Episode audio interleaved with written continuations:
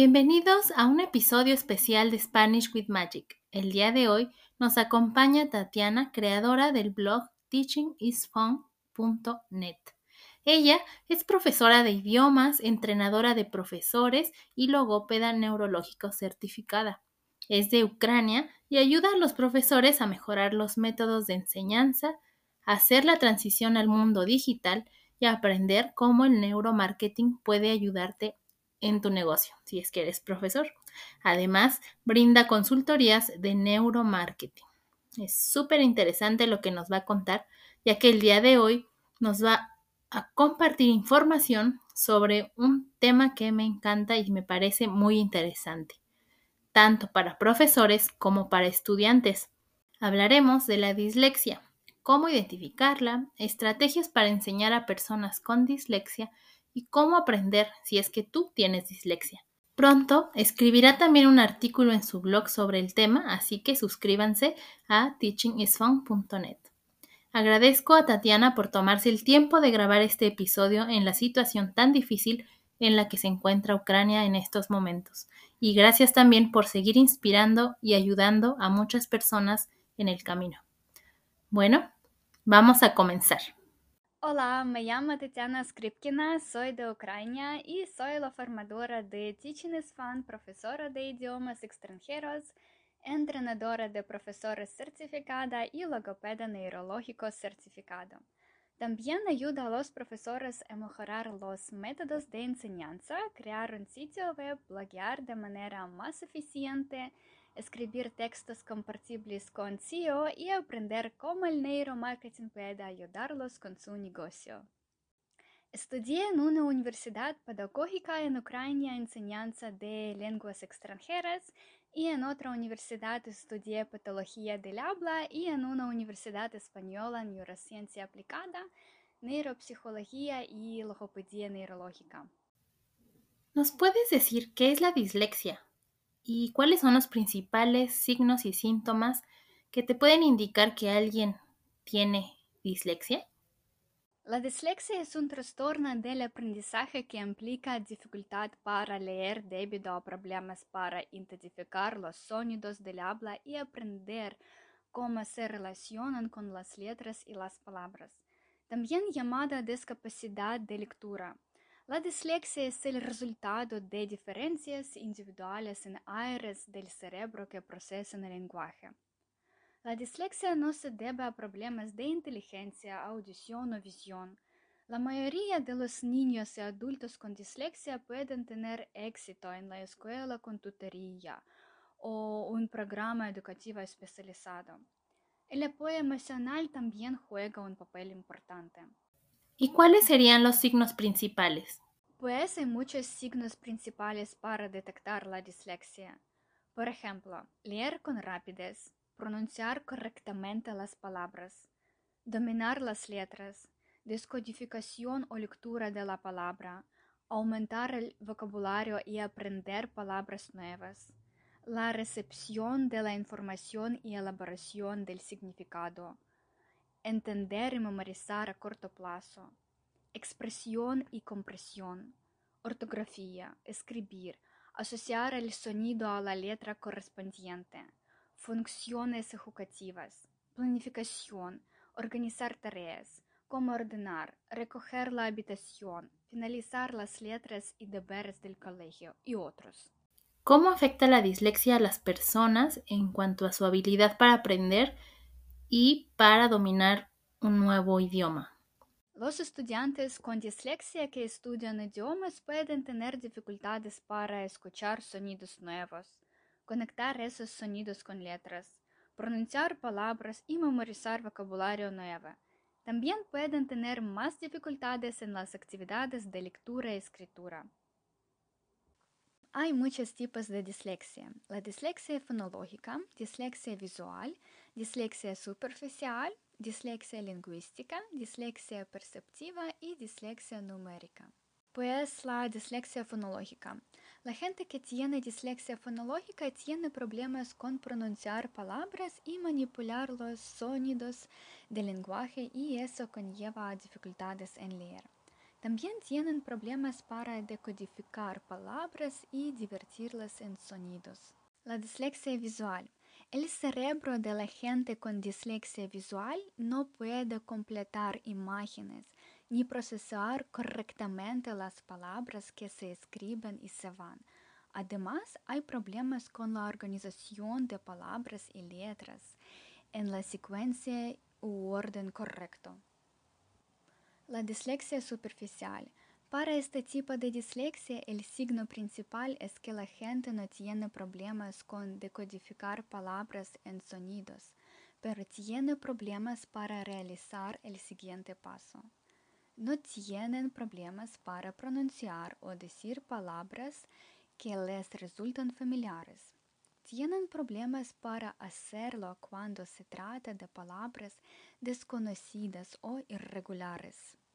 El principal problema está en la asociación letra-sonido, que produce una dislexia superficial.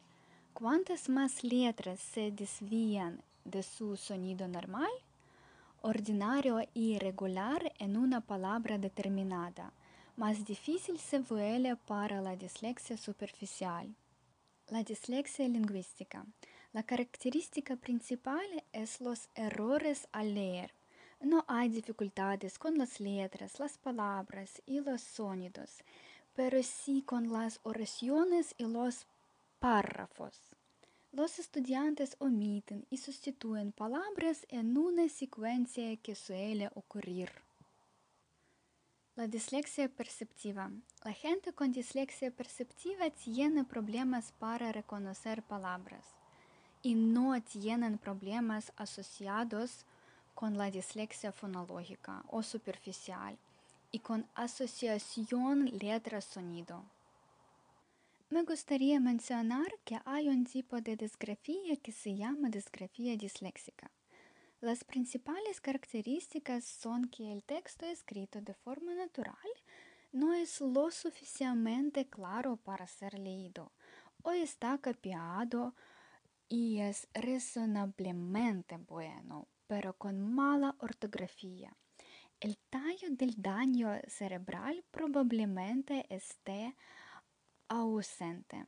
Aunque esas personas tienen una velocidad normal de golpeteo con los dedos, los estudiantes pueden tener disgrafía disléxica y no tener dislexia pura.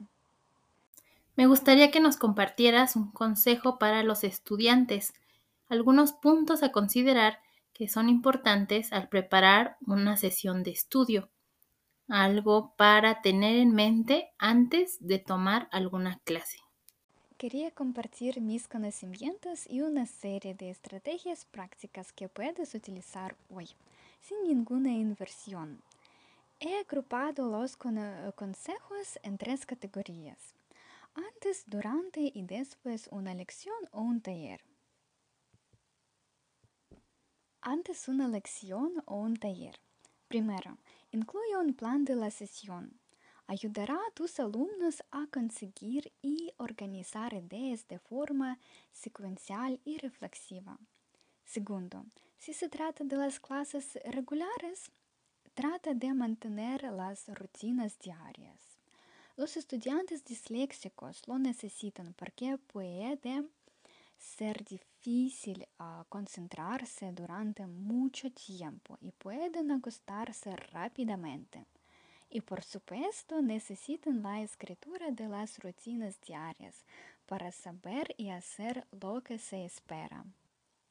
También se propone la inclusión del vocabulario o elementos fundamentales en tu presentación o escríbelos en la pizarra. Nota bene, si tu estudiante tiene dislexia visual, este consejo no te ayudará. Reduce la distracción visual en tus hojas de trabajo. Asegúrate de que no estén ocupadas. Las hojas de trabajo deben ser más simples posible. Además, piensa en la fuente y tu tamaño. Mis alumnos adultos me agradecen mucho cuando ven letras más grandes. Uso Canva para diseñar las hojas de trabajo. hay un plan gratuito por lo que no te contestarán nada. Es una buena idea diseñar hojas de trabajo con las tareas de la más fácil a la más difícil.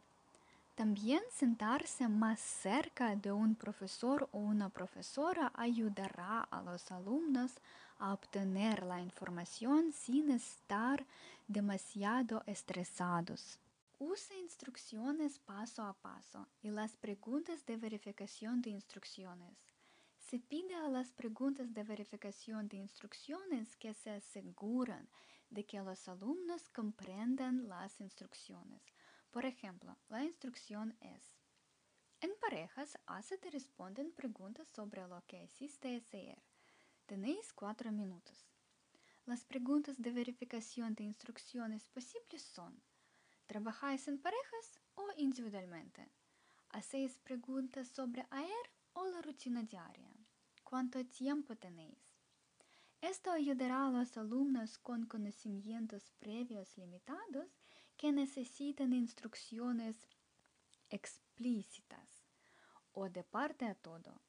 La información nueva o difícil se puede dar en pequeños fragmentos. Luego, las presentaciones y actividades deben estar equilibradas, información visual y actividades participativas. Asimismo, es necesario establecer un equilibrio entre el grupo grande, el grupo reducido y las actividades individuales.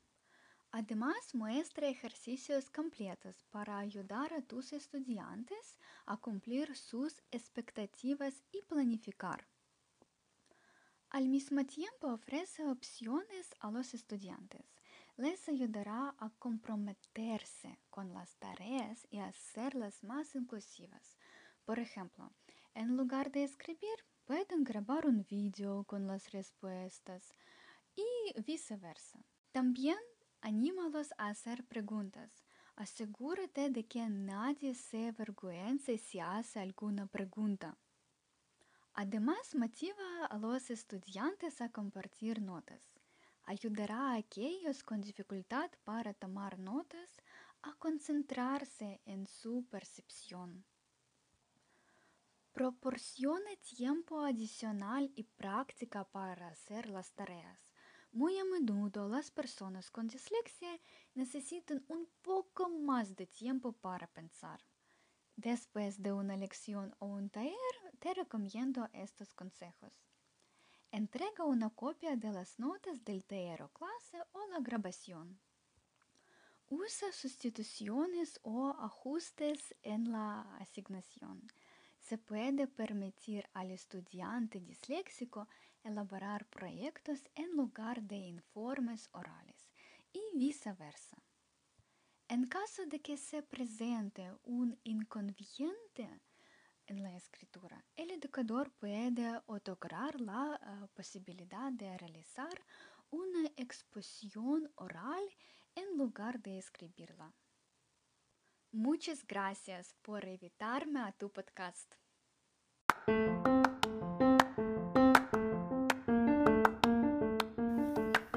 Muchas gracias por escuchar el episodio hasta el final.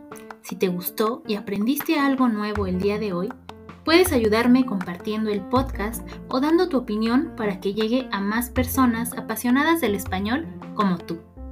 Hasta el próximo episodio de Spanish with Magic.